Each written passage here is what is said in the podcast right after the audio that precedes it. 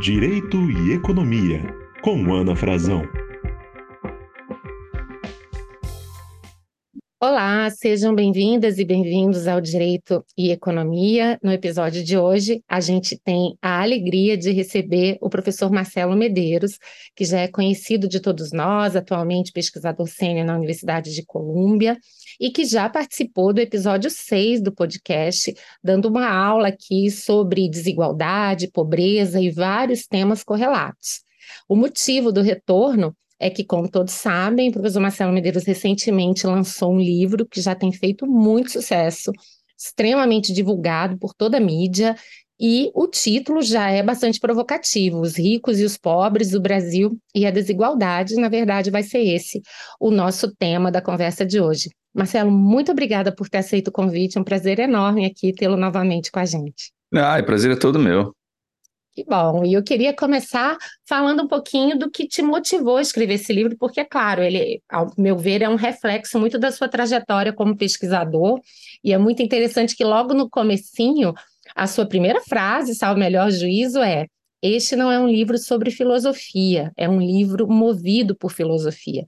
Nós analisamos o mundo para mudá-lo, combater a desigualdade é um fim em si e um meio para outras coisas. Eu acho que isso diz muito do seu objetivo, mas eu queria te ouvir um pouco mais.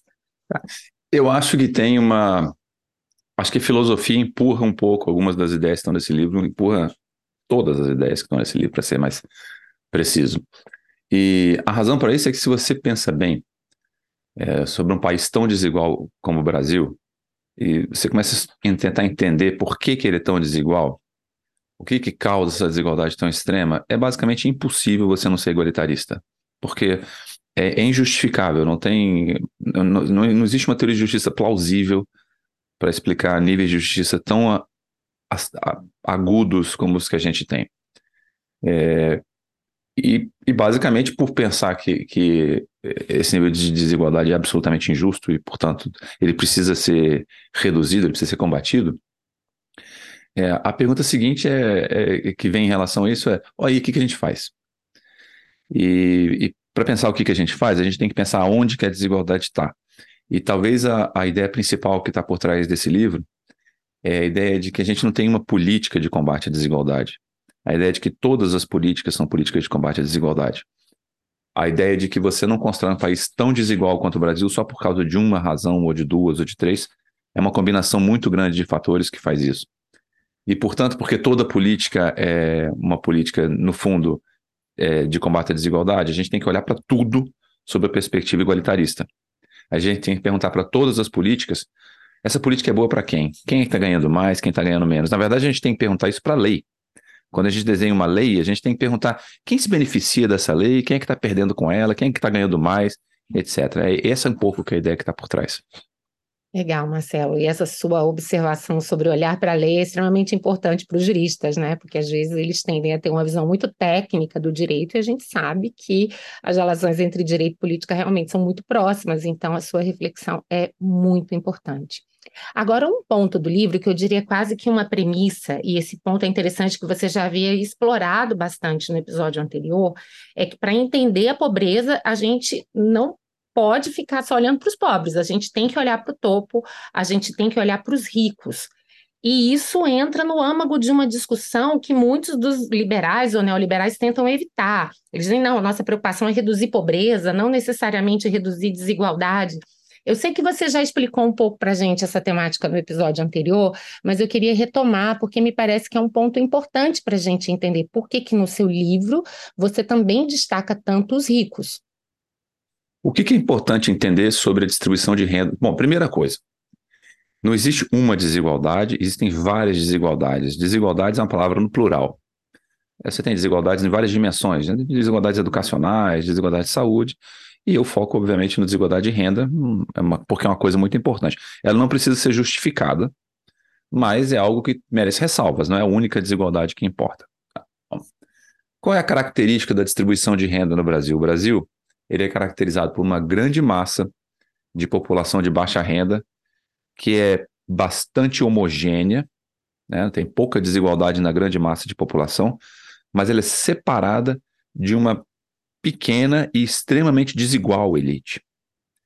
É, eh, se a gente fizesse uma conta e só calculasse a desigualdade nos 90% mais pobres do Brasil, ou seja, na massa absoluta da população brasileira, esses 90% da população são muito pouco desiguais. A desigualdade é baixa no Brasil até 90%. Uhum. São nos 10% mais ricos é que a desigualdade brasileira começa a crescer muito. Uhum. Ou seja, a desigualdade brasileira é grande pela diferença entre os ricos e o resto e as grandes diferenças que existem dentro desses 10% mais ricos. Tá? Bom, aí algumas pessoas vão dizer, bom, é, o objetivo que a gente deveria ter, combater a pobreza, não olhar para a desigualdade, a desigualdade não é um problema, o que é o problema é a pobreza. É uma, esse é um argumento, na verdade, isso é um slogan de tentativa de frear o combate à desigualdade, mas é um slogan muito equivocado. Você está dizendo o quê? Que as desigualdades entre mulheres e homens não importam? Que só interessa a pobreza? Está dizendo que as desigualdades raciais, que a discriminação racial, que é uma forma de desigualdade, ela é irrelevante? Uhum. Porque isso é desigualdade, o que interessa é a pobreza? Faz o menor sentido. Nossa sociedade, em 2023, é um absurdo total alguém pensa, falar uma coisa desse tipo.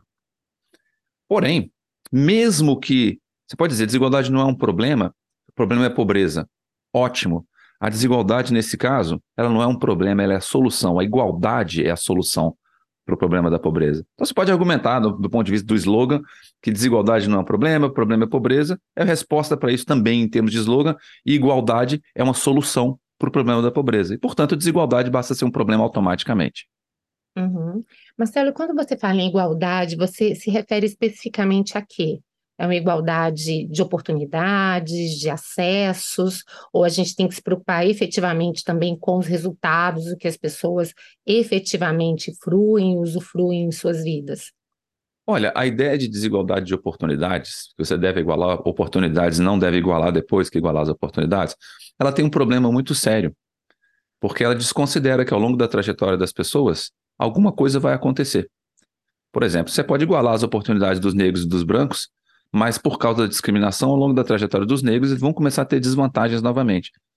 Então, na verdade, essa tentativa de separar desigualdade de oportunidades, de desigualdade de resultados, ela nem faz muito sentido. Uhum. Porque a vida não é uma corrida no qual você abriu a porteira e depois acabou. Sim. Tá? Ela, desigualdade está sendo efetuada todos os dias, se reproduz todos os dias. As mulheres são discriminadas todos os dias, os negros são discriminados todos os dias. Eu estou dando esse exemplo porque é fácil de entender, mas é possível pensar isso também em outras dimensões, dimensões de classe, etc. Tá? Então, é óbvio que o que interessa, no fundo, é o resultado. Tá? Uhum. Não, não é só oportunidades, etc. Até, porém, igualar a oportunidade já seria uma coisa impressionante. Só que as pessoas às vezes esquecem que igualar oportunidades pode ter um custo monstruoso. Uhum. Para igualar oportunidades no Brasil, por exemplo, você teria que garantir que todo mundo tivesse mais ou menos oportunidades iguais, seria que todo mundo tivesse, por exemplo, nível superior, coisa uhum. que nenhum país jamais conseguiu ter toda a sua força de trabalho com nível superior. Sim. Então, a gente pode. É ambicioso querer igualar oportunidades, é extremamente ambicioso. E talvez a gente deva fazer isso. Mas a gente deve estar preparado para entender que isso não é algo trivial. Se quer igualar oportunidades é trivial. Não vai ser fácil, não tem solução mágica, não tem nenhuma dessas coisas, não tem bala de prata. Perfeito. Marcelo, voltando um pouquinho a essa radiografia da, da sociedade brasileira, né? Por mais que a gente possa englobar esses 90% nessa massa relativamente homogênea, é, ele não é composto apenas pelo que a gente chama de pobres. Há também uma classe média ainda que ela se aproxime muito mais dos pobres do que dos 10% mais ricos. Você pode explicar um pouquinho como é que a gente pode fazer uma radiografia da sociedade brasileira nesse aspecto? Então, é... a primeira pergunta que a gente tem que fazer, a gente precisa dividir a sociedade em três pedaços? Uhum. Por que é três e não trezentos? Por que, que, é pobre, média e alta, ou pobre, médio e rico, e por que, que não são 300 divisões? Quando a gente faz uma divisão de uma sociedade em classes, a divisão é instrumental, ela é uma ferramenta para alguma coisa. Então, a pergunta que a gente tem que fazer é para que, que a gente está dividindo a sociedade em classes? Para saber se a gente deveria dividir em três ou em 300.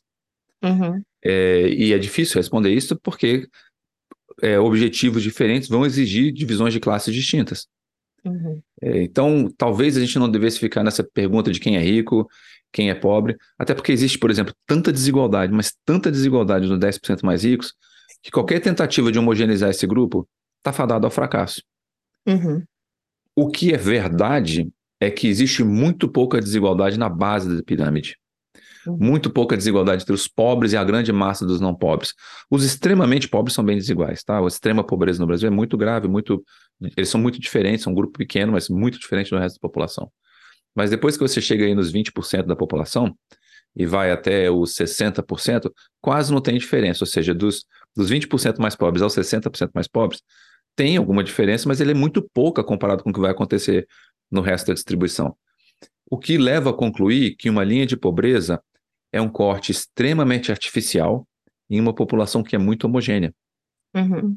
A gente corta a pobreza por razões várias, uma delas é porque por questões fiscais, para poder fazer focalizar políticas de algumas delas de assistência, mas é um erro achar é, que o objeto central é a população de pobres, no sentido dado por uma linha de pobreza. Tem muito pouca diferença entre os pobres e os seguintes, e, consequentemente, isso tem implicações para desenho de políticas. É um erro achar, por exemplo, que você pode focalizar seu sistema educacional ou sistema de saúde ou qualquer outro tipo de serviço público na população exclusivamente pobre no sentido de bem pobre, abaixo da linha de pobreza. Uhum. Existe uma massa gigantesca de população no Brasil que depende profundamente desses serviços para viver. Tá? Então, a gente não pode misturar as duas coisas. O que, que é uma classe média? Essa resposta ninguém tem. É, qualquer tentativa de fazer isso vai exige uma justificativa prévia antes de simplesmente fazer uma divisão. E eu não sei se isso contribui muito para o debate. Eu já desenhei no passado uma linha de riqueza, desenhei um método para desenhar uma linha de riqueza, e olhando retrospectivamente, eu acho que não tem nada de produtivo nisso. Não tem, não, a gente ganha muito pouco fazendo essas divisões por uma razão simples, a gente não precisa delas. Para parte, por exemplo, para desenhar o nosso sistema público de saúde, a gente não precisa dessa divisão. Uhum. Para desenhar o nosso sistema tributário progressivo, a gente também não precisa dessa divisão. Uhum. É, realmente é, é, é, é uma quebra de, de muitos paradigmas, né, que normalmente são utilizados, inclusive na discussão pública, para compreensão de pobreza e desigualdade, mais do que isso, para a proposta de soluções, né? Mas é claro que, a, apesar disso, você, você dedica no livro uma parte para falar dos ricos e uma parte para falar dos pobres, né? Então, eu queria agora explorar um pouquinho mais o que é efetivamente ser rico, ainda que haja toda essa heterogeneidade aí que você mencionou, e você também trabalha no livro o argumento de que a renda dos ricos é diferente, né? Isso, eu acho que o ponto central não é estabelecer o, o, a linha a partir da qual as pessoas são ricas. Eu acho que isso não é muito produtivo, a gente ganha pouco com isso. Por outro lado, a gente não pode ignorar que existe uma desigualdade gigante na sociedade, tem um grupo que é bastante diferente. Então, em alguma maneira, a gente tem que levar isso em conta, talvez dando menos valor para essa, essa subdivisão é, mais grosseira de três grupos e talvez pensando mais o que está ali dentro. O que interessa de fato é, é o que, que a gente vai fazer com esse grupo, o que, que é o resultado dessa identificação. E, e de, quando você olha, por exemplo, para o que acontece no 1%, o 1% não é simplesmente uma versão da população lá no meio com mais renda. Ele é um grupo diferente. E a gente vê essa diferença, por exemplo, na composição da renda desse grupo. A uhum. massa da renda do, dos 90% da população brasileira vem do trabalho ou da decorrência do trabalho, que são as aposentadorias e pensões. Entre os mais pobres, com alguma contribuição da assistência social. Mas a massa da renda vem do trabalho. Quando você chega no 1%, você começa a mudar. Uma parte da renda vem de direitos de propriedade, são os rendimentos de capital. Tem a ver com a definição de propriedade privada. Então, a parte dessa renda vai estar tá, tá vindo daí. É, e com todas as implicações que isso, primeiro, com todas as, as, justificativas que tem de como essa renda foi acumulada, etc., como é que a, a, terra foi ocupada e todas as preocupações gerais, que por sinal são preocupações fundamentais do direito. É, para a gente não fingir que não, não, tem uma história por trás disso tudo, porque tem. Sim. Capital para ser acumulado escolhas tem uma história. né, Marcelo? Muitas escolhas políticas, às vezes exatamente para beneficiar. Inúmeras, inúmeras escolhas no passado, Exato. que legais ou não, a gente não tem que discutir, porque elas provavelmente são quase todas legais. Em, o que a gente tem que discutir é se elas são legítimas ou não. Você pode manipular o sistema jurídico a seu favor, uhum. e essa escolha é legal, porém ilegítima. Enfim, é, o que existe é uma diferença na composição das rendas. E, portanto, e, o que a mensagem que isso que combinada com a ideia de que de, vamos organizar aqui o fato de que existe muita concentração da desigualdade no topo da distribuição, combinado ao fato de que a renda no topo da distribuição tem uma composição diferente, ou seja, os ricos não são simplesmente pessoas quaisquer com muito mais dinheiro, mais, mais salário, é diferente. Combinar essas duas coisas, as implicações passam a ser que as políticas de combate à desigualdade, que vão reduzir a desigualdade nos 90% mais pobres, são políticas diferentes daquelas que vão reduzir a desigualdade no topo da distribuição. Perfeito. Agora, é também importante para a gente entender esses mecanismos, é, entender também as diferenças entre riqueza, renda e consumo. Em que medida isso impacta sobre essas discussões a respeito de desigualdade, Marcelo? É, as coisas são diferentes, porque o consumo, perdão, renda é, é perdão, riqueza é renda acumulada. Uhum. E consumo é renda utilizada nem toda a renda das pessoas mais ricas é consumida. Isso tem algumas implicações. As pessoas mais ricas, elas consomem boa parte da sua renda, mas elas poupam um pedaço grande dessa renda. Se você for muito rico, você poupa mais renda do que consome. Uhum. As pessoas pobres consomem quase toda a renda que elas recebem, em geral, consomem toda. Uhum. Tá? É, isso tem algumas implicações em várias dimensões das políticas. Isso tem implicações para o sistema previdenciário, por exemplo. A população mais pobre não tem como fazer previdência privada. A população mais rica vai ter como fazer isso. Quando você desenhar um sistema de benefício tributário para a previdência privada, você não está beneficiando a população como um todo, você está beneficiando exclusivamente a sua população mais rica, que tem capacidade de, de poupar e não só consumir sua renda. Quando você desenha um tributo sobre consumo, ele tem mais peso sobre quem consome mais parte da sua renda. Ou uhum. seja, a pessoa mais pobre consome toda a renda. A pessoa que poupa só é tributada uma parte daquilo. Então, o Brasil tem um sistema tributário que é muito pesado no consumo e bem menos pesado na renda. Um sistema igualitário teria o oposto, o desenho oposto disso, ele inverteria isso. Ele teria mais peso na tributação da renda e menos peso na tributação do consumo. Como riqueza é renda acumulada, no fundo a gente pode integrar um tributo sobre riqueza a um tributo sobre a renda. O Brasil já tem tributo sobre riqueza. O IPTU é um tributo sobre riqueza. Uhum. E riqueza é mais ou menos metade de todo o patrimônio que é disponível das pessoas no Brasil.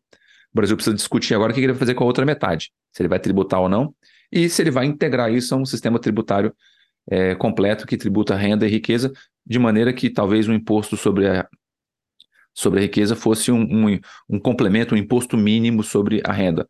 Como as duas coisas são mais ou menos iguais, a gente pode pensar numa metáfora da cachoeira. Tá? A renda é o fluxo, é a água que está caindo da cachoeira.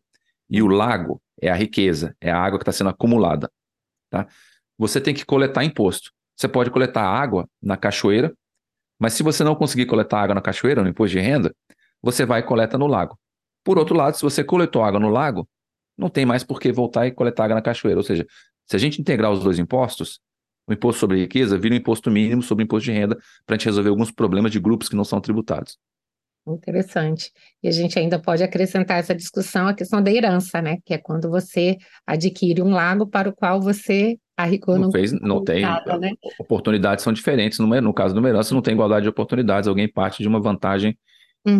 indevida, né? Difícil justificado do ponto de vista do direito de justiça. Sem dúvida. Agora, até pela sua explicação, Marcelo, fica muito claro que a gente não tem como resolver esse problema sem soluções relacionadas à tributação, ou seja, sem prejuízo de toda essa preocupação que você disse no início da conversa, de que essa preocupação com a, a redução de desigualdade precisa permear todas as políticas públicas, mas me parece que a política tributária seria, se não a mais importante, uma das, uma das mais estratégicas nesse sentido. E, e é por isso que no livro você é, tem até um, um capítulozinho que você diz que a riqueza não é nada de outro mundo, a tributação da riqueza, como quem diz, vamos parar muitas vezes de é, é, fazer essas discussões apocalípticas que, que existem no Brasil, né? Toda vez que a gente quer tributar as elites, fica essa, esse chororô, por assim dizer, a ideia de que os capitais vão fugir, que a economia vai implodir, que tudo vai dar errado, e, e é um pouco aquela retórica da perversidade do Hirschman, né? A pretexto da gente querer fazer algo bom, no final das contas a gente não só não resolve o problema, como ainda piora a situação. E obviamente é. você mostra que nada disso é verdadeiro, né? Eu queria te ouvir um pouquinho a respeito desses assuntos. Olha só, impostos eles são importantes por uma razão principal. É, com impostos você arrecada dinheiro para fazer coisas que são importantes. Pode gastar mal, é, então é importante arrecadar o imposto bem mas gastar bem também. Não vamos tirar a importância disso, que é muito importante. Claro. Mas, por outro lado, se você não tem dinheiro, nem gastar bem você pode. né? Então, é, para reduzir uma desigualdade no nível que o Brasil tem, a gente vai ter que arrecadar mais, em algum momento. Claro que a gente quer fazer isso de uma maneira responsável. A gente não quer bagunçar tudo. Uhum. Então, é, é, óbvio que a gente não vai chegar amanhã de manhã e vai impor é, tributos radicais, pesados, muito pesados, porque isso tem impacto na economia. Todo tributo tem um impacto negativo na economia, uhum. sem exceção. Só que alguns tributos têm impactos piores, outros tributos têm impactos melhores.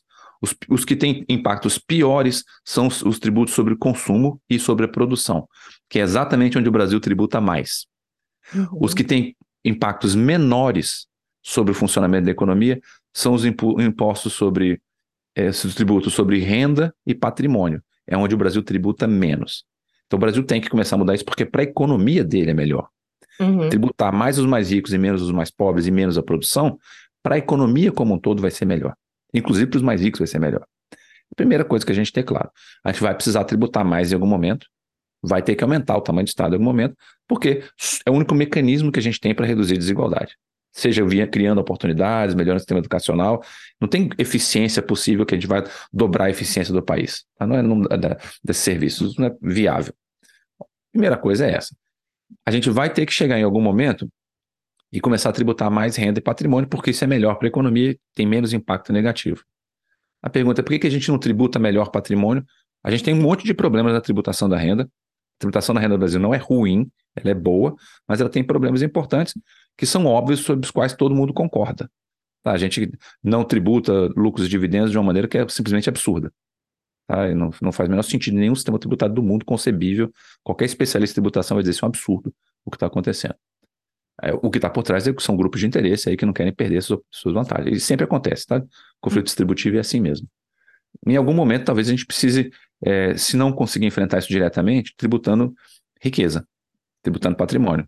O Brasil já tributa patrimônio, é o TPTU, ele já tem outros tributos de patrimônio também, então não tem novidade nenhuma sobre isso. Eu acho só que a gente pode ter tributos melhores do que o IPTU. O IPTU é um tributo muito ruim. É, se a pessoa compra uma casa de, de 100 reais, tá? Vou inventar um valor para casa. E essa casa, mas ela para comprar essa casa, ela pega um empréstimo de 100 reais, ela vai pagar imposto sobre uma dívida. Faz menor sentido isso. Ela não tem esse patrimônio real. Esse valor é uma dívida, pertence ao banco. No entanto, você vai pegar imposto sobre isso. Ou seja, tem, dá para imagem só por isso dá para ver que o tributo IPTU é um tributo problemático. Tá? Uhum. Mas, enfim, é, eu insisto mais uma vez: se a gente integrasse melhor a tributação sobre a renda com a tributação do patrimônio, a gente ia começar a fechar uma série de janelas que existe na tributação da renda. Uhum. Então, por ah, o cara não está sendo tributado porque ele tem muita riqueza no exterior, etc.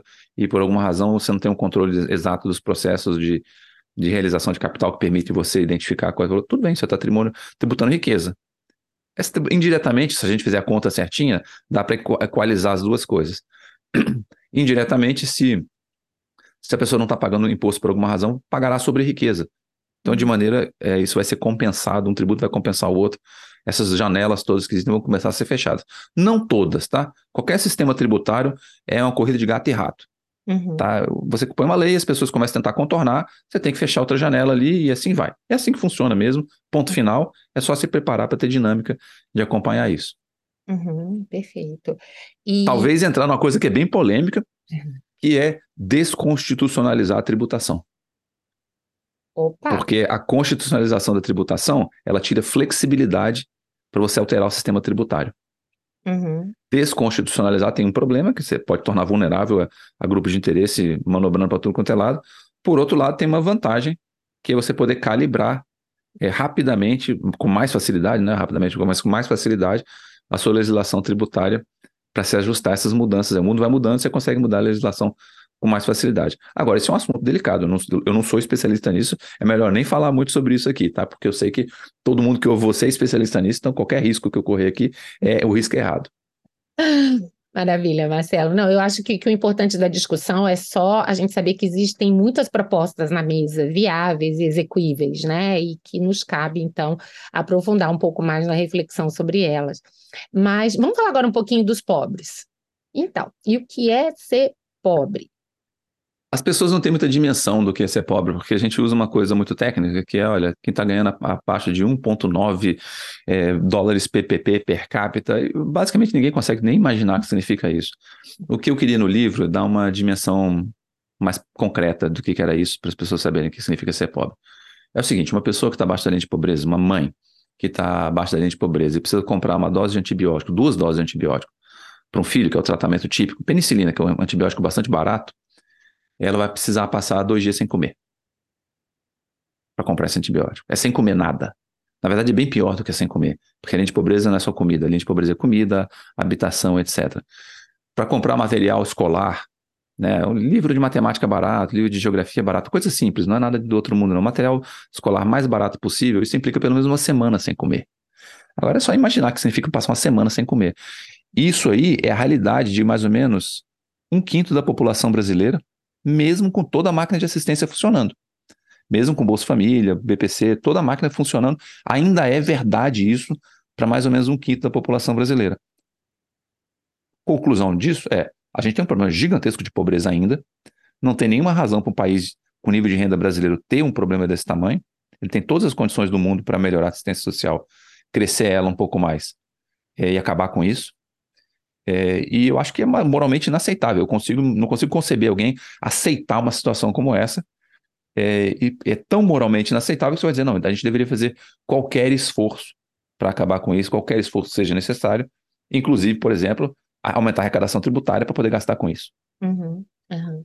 É, é, é, interessante que essas suas conclusões elas se relacionam muito com alguns estudos que eu tenho visto e que mostram que para além da questão da, da, restrição da renda, a pobreza ela envolve sofrimentos psicológicos relacionados a isso, desafios quase que diários, minuto a minuto, que são assumidos pelas pessoas, falta de tempo né? Tempo para dormir, tempo para o lazer, tempo, às vezes, para. Tempo que é, é gasto em filas, porque pobres ficam mais tempo em filas, eles mostram isso, né? Ou seja, uma dimensão existencial da pobreza. Menos segurança, porque acaba vivendo em lugares mais inseguros. Exatamente, mas são tantas e tantas implicações, né?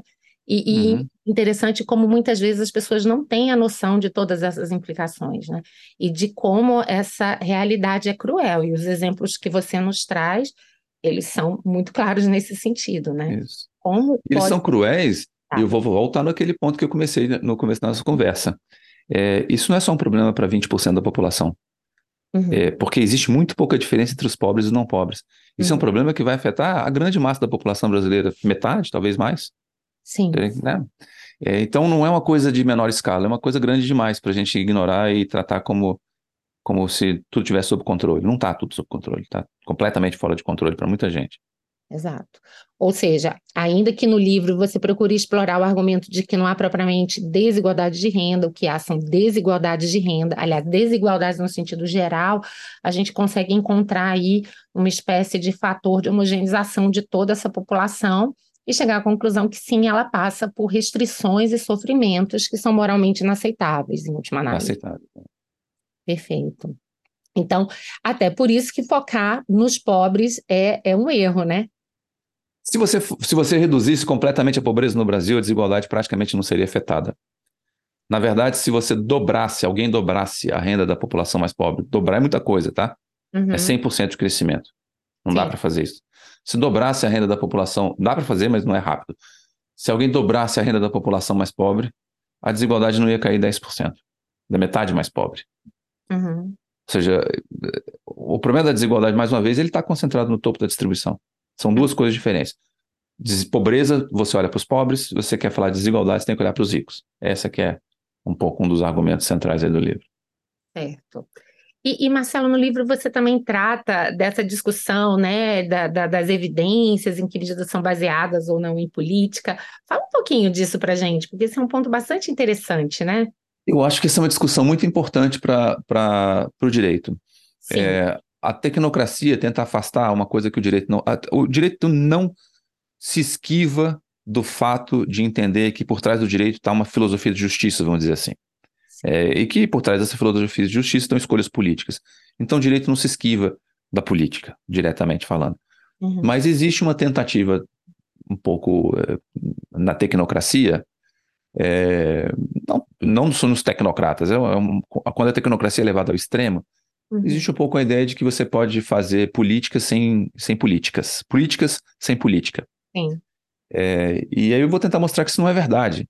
É, coisas elementares, como por exemplo uma definição de, de uma medida de desigualdade, ela tem implícita dentro delas, na construção das medidas, é uma teoria de justiça, que é o que a gente chama de, de os parâmetros de aversão à desigualdade. O parâmetro de aversão à desigualdade é simplesmente a expressão matemática de uma teoria de justiça. Então, o fato de você medir a desigualdade usando, por exemplo, o coeficiente Gini, ele já diz alguma coisa. Porque pensa comigo, uhum. uma média, o PIB per capita é uma média, tá? Numa média, se eu comi um pão e você não comeu nenhum pão, eu comi um, você comeu zero, na média, nós dois estamos alimentados. Cada qual comeu meio, né? Então, uma média, exatamente. Uma média, ela é negligente em relação à desigualdade. Quando, não é que a média em si ela é uma medida política. A escolha da média para representar alguma coisa uhum. é uma decisão política, às vezes explícita, muitas vezes implícita. Pessoas uhum. estão tomando sem sequer saber que elas estão uhum. fazendo isso, e por isso que o livro está tentando toda hora dizer: tem que entender que você, ao escolher uma média para representar alguma coisa, você está uhum. negligenciando, está ignorando o fato da sociedade ser desigual. Uhum. Ainda que seja implícito, vai ah, mas eu não queria fazer isso. É independente da, da, da escolha. Uhum. O que uhum. você, o, portanto, as pessoas têm que ter consciência disso, porque, enfim, elas vão estar implicitamente decidindo, ao usar uma média, tomando uma, fazendo uma escolha política que ignora a importância da desigualdade. Uhum. Eu tento mostrar essas coisas no livro com outros exemplos, que, que aí fica mais difícil explicar por palavras, mas é. é não, e, a, a ideia é que, que, todos os nossos ouvintes leiam o livro para depois, né, explorar é. os exemplos e, e, e, tudo. Mas esse é um ponto que eu acho fundamental, porque se cria às vezes uma cultura de que regulação por evidências é algo completamente neutro, é algo completamente técnico, e é o que você disse: em primeiro lugar, a gente não pode excluir a política dessas discussões. E, em segundo lugar, essa suposta neutralidade, ela vai estar tá sempre traduzindo ou refletindo escolhas políticas e valorativas. A diferença é se a gente assume isso ou se a gente disfarça. Exatamente isso. Né, a gente pode sintetizar isso um pouco dizendo o seguinte: olha, é, é, muito importante a gente ter políticas baseadas em evidências, porque a gente tem que aprender com os erros e os acertos dos outros. Mas a gente não pode esquecer que as evidências são baseadas em política. Sim. Excelente, excelente ponto. Agora, é, sobre soluções, né? Porque o seu livro é um livro que tenta apontar para soluções. Então, a gente já falou aqui da questão da tributação, você mencionou já a questão da educação. No livro, inclusive, você mostra isso, que ensino médio é pouco, que a gente tem que evoluir realmente para pretensões maiores, ainda que essas pretensões sejam mais complexas, envolvam investimentos de longo prazo. Mas, ao fim e ao cabo, não vai ser só tributação, não vai ser só educação, é, é, é, um pacote, né, Marcelo, que todas as políticas públicas, incluindo juros e tantas outras, vão precisar levar em consideração esse propósito comum de redução de desigualdade, não é isso? Isso. A ideia é que toda política é uma política social, porque toda política tem impacto social. A nossa escolha de política monetária tem impacto social. Uhum. Quando a gente decide no nível da taxa de juros, isso tem um impacto. Não é todo mundo que é beneficiado ou prejudicado da mesma maneira pelo nível de taxa de juros. Uhum. Quando a gente define o nosso sistema educacional, nossa polícia, ciência, ciência e tecnologia, tudo isso tem impacto é, diferenciado. Uhum. O que eu estou tentando argumentar é que eu não tenho resposta para como fazer isso. Sim. Eu acho que, de verdade, eu acho que ninguém terá. Eu acho que cada é uma sociedade é uma coisa extremamente complexa. Desenhar políticas é algo muito sofisticado. O que é importante é que cada pessoa que desenha política, cada pessoa assuma sua responsabilidade e entenda que ela tem uma responsabilidade na redução dessa desigualdade. Que uhum. ela, portanto, coloque desigualdade dentro da discussão. Voltando aqui, por exemplo, quando você define uma lei, você tem que perguntar quem ganha mais, quem ganha menos com essa lei. Uhum. Quando a gente define uma política de ciência e tecnologia, a gente tem que perguntar quem ganha mais, quem ganha menos com essa política de ciência e tecnologia. Essa pergunta tem que aparecer o tempo inteiro. Uhum. É, e, e, o que eu estou tentando no livro, portanto, não é fornecer um conjunto de soluções, é muito mais fornecer um conjunto de ferramentas para as pessoas pensarem criticamente sobre esse problema e incorporar essas ferramentas nas suas próprias decisões, deixar que elas forneçam as, as soluções. Eu só quero ajudar fornecendo as ferramentas. Exato. E, e, mostrar que esse conflito distributivo ele faz parte dessas soluções o tempo inteiro. A questão é se a gente vai assumir isso ou se a gente vai, mais uma vez, colocar a, a poeira embaixo do tapete, né? Existe muita desigualdade, existe um conflito distributivo gigante, e porque existe esse conflito distributivo gigante, as pessoas vão responder a qualquer tentativa de redução da desigualdade. Você vai, vai haver reação cada vez que você tentar implementar uma política de redução da desigualdade, e é assim que funciona. E tudo bem, porque é assim mesmo. A implicação disso é que enfrentar o problema da desigualdade vai envolver uma grande mobilização política. Não é um problema trivial claro. e, portanto, vai envolver mobilização política. Marcelo, você tem alguma posição pessoal sobre o comportamento das elites brasileiras? Ou seja, é, será que daria, assim como alguns é, é, pensadores, o próprio Paulo, Freire, ele dizia, olha, a ignorância no Brasil não é um resultado é, não intencional, é, é, um projeto. Ou seja, a gente poderia dizer que, em alguma medida, também a pobreza e todos esses resultados desiguais que são tão bem mapeados por você no livro seriam quase que fruto de, de um projeto, alguma intencionalidade, ou, ou não daria para a gente chegar a esse nível de conclusão?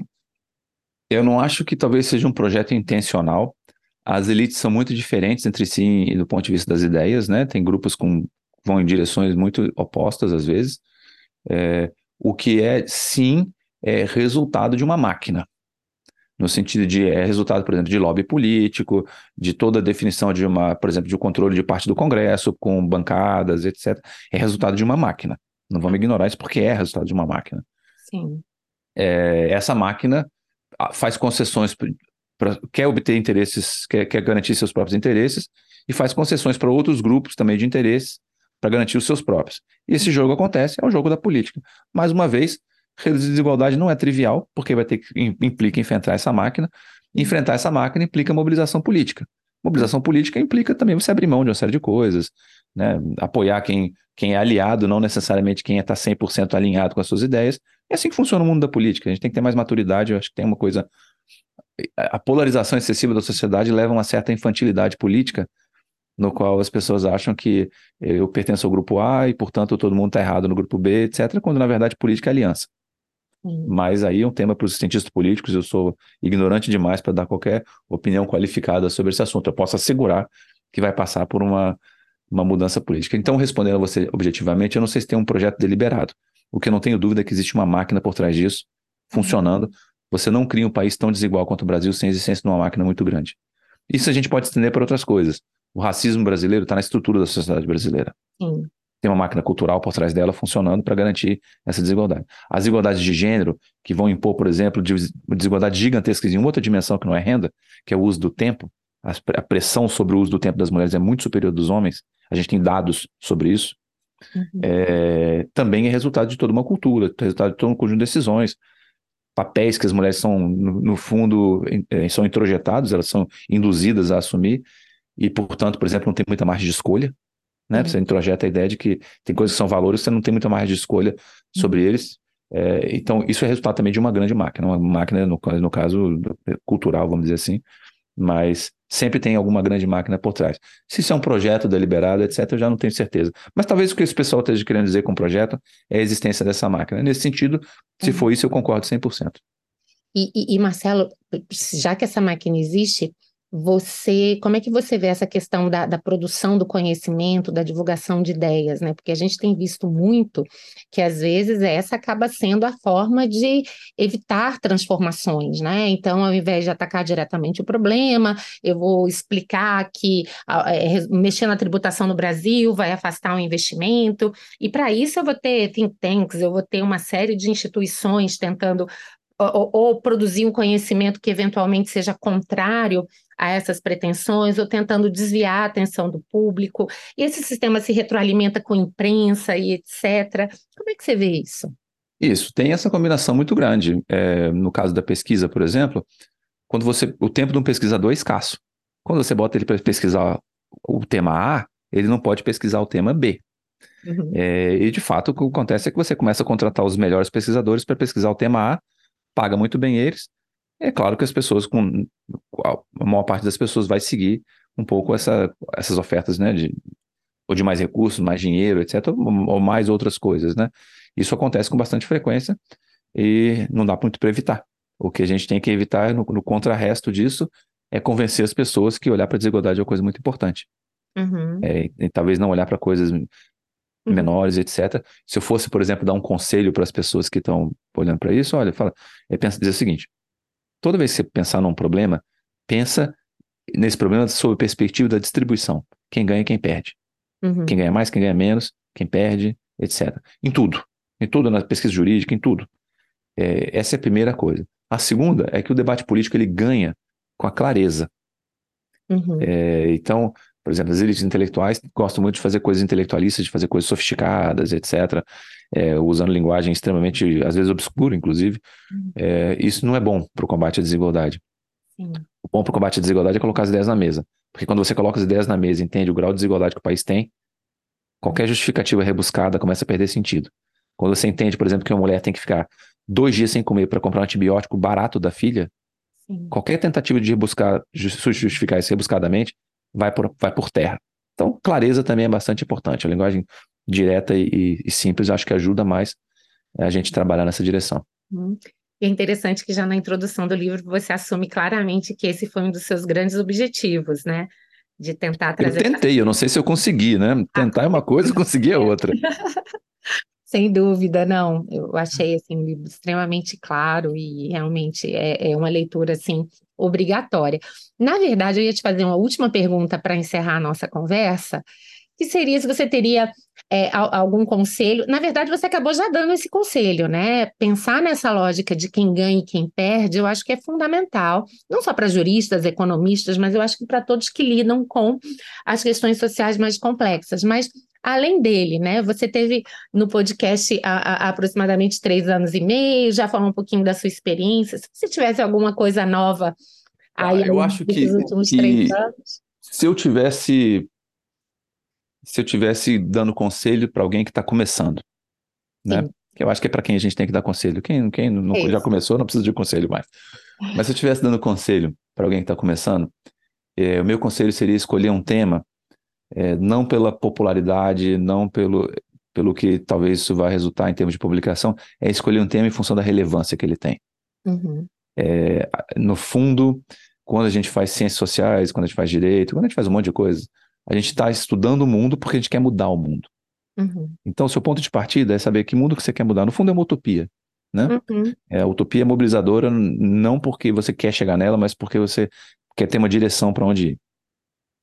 Então, eu acho que o primeiro grande desafio é você pensar o que é de fato relevante e seguir é, pela relevância, porque eu vejo que muita coisa é feita com assuntos que, na verdade, são pouco relevantes e simplesmente porque é fácil, porque é acessível, etc. Talvez a pergunta seja: eu quero estudar alguma coisa que é relevante e quero entender o que que eu posso fazer para mudar o mundo. Quando você tem essa, esse pragmatismo em relação a ele, é, talvez demore mais para decolar o avião, mas uma vez que o avião decolar, aí ele vai ter um voo mais macio lá na frente. Que legal, Marcelo. Olha, obrigadíssima por essa oportunidade, sempre um prazer te ouvir. O livro é realmente leitura obrigatória, eu acho que ele reposiciona de uma maneira muito clara uma série de questões, não só para a gente compreender desigualdade e pobreza no Brasil, mas, sobretudo, para a gente tentar, como você mesmo disse, né, ter ferramentas para tentar encontrar soluções. Então, parabéns pela iniciativa, que orgulho ter um pesquisador brasileiro é, dedicado a esse tema. Obrigadíssima mais uma vez pela sua presença. Ai, Ana, obrigado. Eu agradeço, foi ótimo conversar com você. Muito obrigado. Que bom, muito sucesso e a gente continua aí te acompanhando aí nos próximos projetos. Obrigada por tudo, viu? Grande abraço. Outro. Você ouviu o podcast Direito e Economia com Ana Frazão. Produção e trabalhos técnicos José Janci Marques. Para maiores informações, acesse o site anafrazão.com.br e siga nas redes sociais.